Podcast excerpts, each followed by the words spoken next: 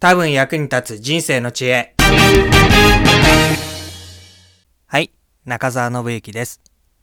ここ数日の間に、えあればいいんだけれども、まあ必ずしも必要ではないこと、そういうのを思いつく機会がありました。これがあったらいいんだけどな、っていうアイディアですね。で、実際にこうそれをするかどうかっていうことの判断をしなければいけないわけなんです。で私がその時にこう考えた基準っていうのをいくつか紹介したいと思います。えまずはですね、まあ、いくつかあると思うんですけど、本当に自分がやるのかっていう、そこの部分を3つぐらいの質問に答えたいと思います。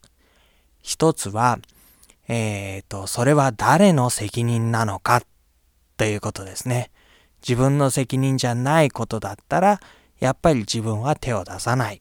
それが筋だと思います。誰の責任なのかこれが一つ目の問いかけですね。二つ目の問いかけは、そのことが実現したときに、あなたはどこにいますか？という問いかけです。そのことが実現したときに、そのことの中心にいる人物ですか？脇で見守っている人物ですか？また関わっていない人物ですか？そのことが実現した時の自分の姿をイメージしてみたいと思います。それによって本当にすべき関わりっていうのが見えてくるでしょう。三つ目の問いかけはですね、えーと、三つ目なんだっけな。あ、そうか。えー、そのことは誰の、誰に聞けばいいですか？と言ったときに、自分の名前が当てはまるかどうかですね。誰か他の人が、そのことについては誰に聞けばいいんでしょうって言った時に、そこに自分の名前が当てはまるか、それとも他の人の名前の方がふさわしいか。そんな問いに答えていくと、ああ、このことはあればいいことだけど、誰がやるべきなんだろうか。自分だろうか。そうではないだろうか。そのことが見えてくるように思います。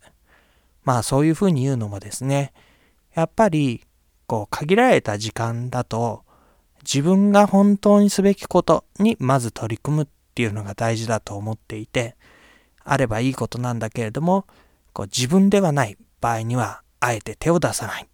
そんなことを考えていました。えー、3つの問いかけに答えて自分がすべきなんだろうかどうなんだろうか。明日はですね、もう少し違う問いかけをして、じゃあ自分がするとしたら、と考えてみたいと思います。